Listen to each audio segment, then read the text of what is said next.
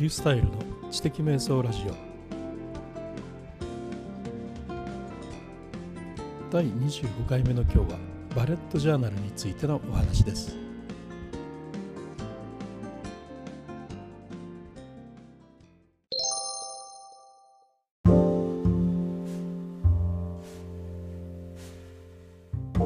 はい、ポッドキャストも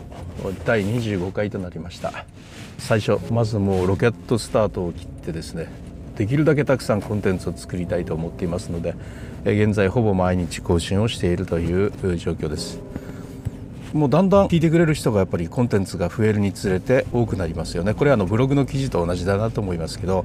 今日はですね昨日の朝8時半が520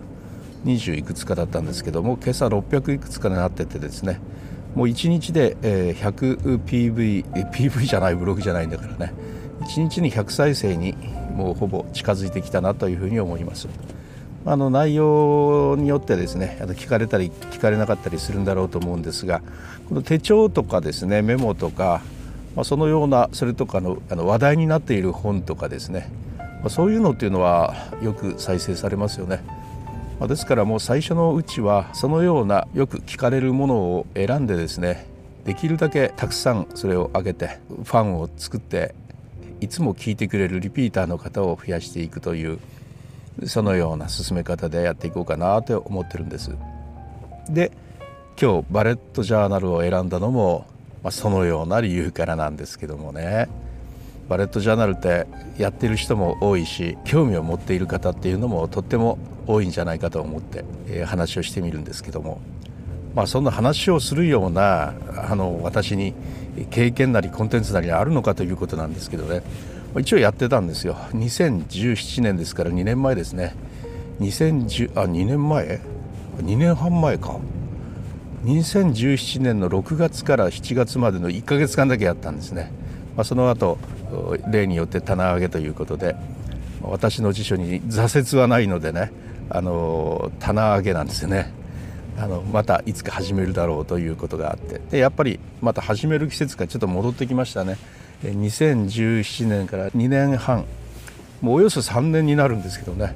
えー、それぶりぐらいに再開しようとしていますね。今回2年半間が空いたからといってですねもう再開してしまえば続いてるというのと同じというのが僕の持論なんでバレットジャーナルやってますよと言えるんですよね今日から書き始めるので再開するので僕はバレットジャーナルを2017年からやってます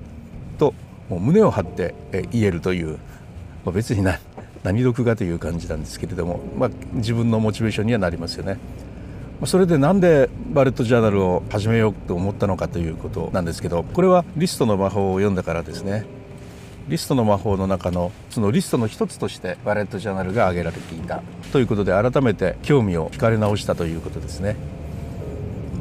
バレットジャーナルはもうバレットという名前から推し量られるように箇条書きの記号ですよね。バレットっていうのはね。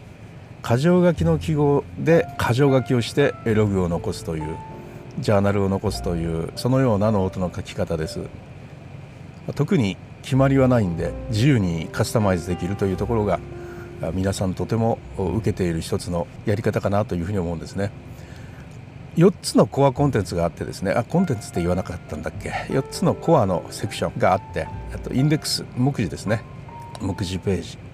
それからフューチャーログという、まあ、未来1年間の未来を見通せる見開きのページ。そしてあのマンスリーログというあのこれは1ヶ月を見通せるページ。そしてデイリーログというページ。この4つが基本なんです。この4つの大まかな骨格を最初に作ってデイリーページを書き始めようということで非常に始める敷居が低いんですよ。このノートでないといけないとかいうことは全然なくて、まあ、どんなノートでもやることができるんですね。であのいつも持ってるモレスキンのクラシック。まあ、の小さい方のやつですね。あれなんかでもいいわけで、まあ、タスク的なとかイベントとかの、まあ、そういうような管理が、まあ、主だなと思う人はそんなんでもいいですね。いつも持ち運べるんでね。だからもう少しいろいろ中にページを増やしていってさらにたくさん書いていきたいなっていうような方はですね広さが欲しいというような方はだいたい英語が推奨されているようですね。英語だったらあのバッグの中に入って持ち運びができるということで、まあ、あの基本どんなノートでもいいということなんです。まあ、どんなノートでもいいと言ってもですねロイヒトトゥルム直接バレットジャーナルの公式とですねコラボしているあのノートもありますのでねでも高いですよ。3800円とかしますよね。でもね見た目欲しいなってやっぱ思いますね。さらにですね表紙が堅牢であることはやっぱり持ち運ぶにあたっては推奨はされているようですね。はい。まあ、そういうことで、まあ、始めるための敷居がとても低いということとそれからすごく拡張性があるということです、まあ、あのデイリーログなんて何ページ書いたっていいわけですよ。で間に何かメモのを書きたくなったらそのメモをずっと何ページ書いたっていいわけです、まあ、1日にどれだけ使わないといけないということもないんですよね。逆にあの1日半ページで終わったっていいんですよ。そしたら次の日のデイリーページをそこから書き始めればいいんで。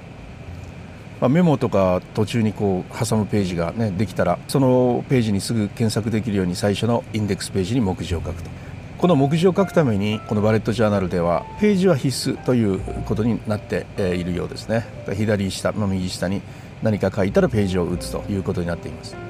ですから最初のご紹介したロイヒトトルムとかね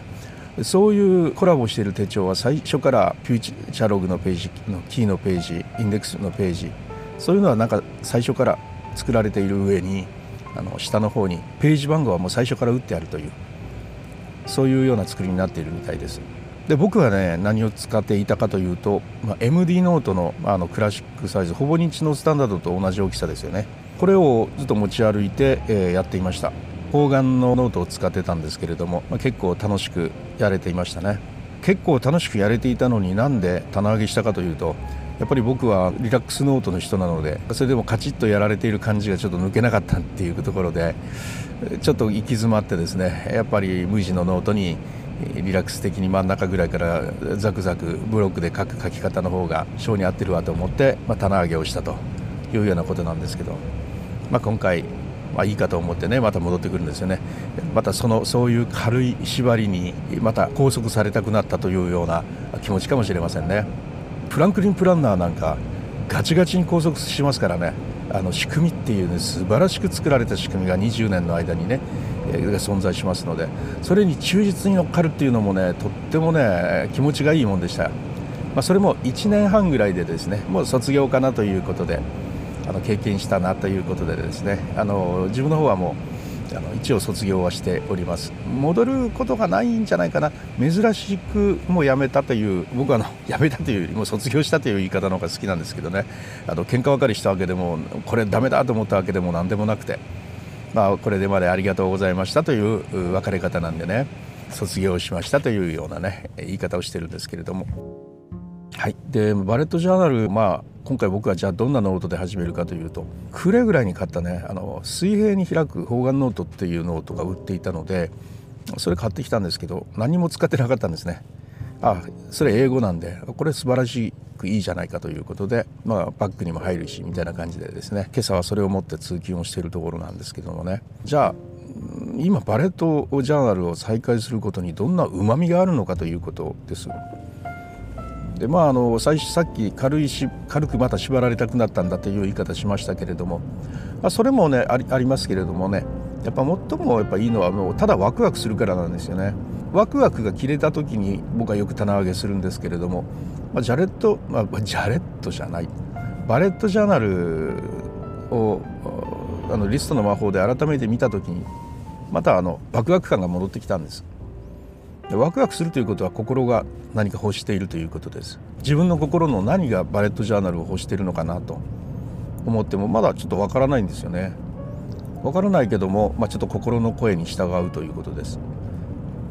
であの一つ自分があの、まあ、考えられることというのはあります。それはですね人とつながれるということですね。バレットジャーナルをやってる人とつながれるという。でなんかねバレットジャーナル話をしている人がいた時にあ僕もやってるよっていうことで話に加われるじゃないですか。やってるとね、まあ、そういう良さがありますのでおそらく僕はあのそういうのはそういうので欲していると思うんですね。何かを介して人とつながるというそういうのがなんか僕の生き方の大元のような気がします。いろんなことやりますね。YouTuber やってると YouTuber の方とつながってますしカメラやってるとカメラの方とつながってますし、まあ、ブログやってるとも大勢の方とつながりますしポッドキャストを始めたことでまたたくさんの方とのつながりもできましたしね、え、そうやって何かやると人とのつながりが増えていくという、まあ、そういうことは自分が欲しているのかもしれないなというふうに思います。はいということで、え、今日はバレットジャーナルを始めることについてのお話でした。まあ誰得のお話だったと思うんですけれども何か参考になれば幸いです。はいそれでは今日はこれで終わります。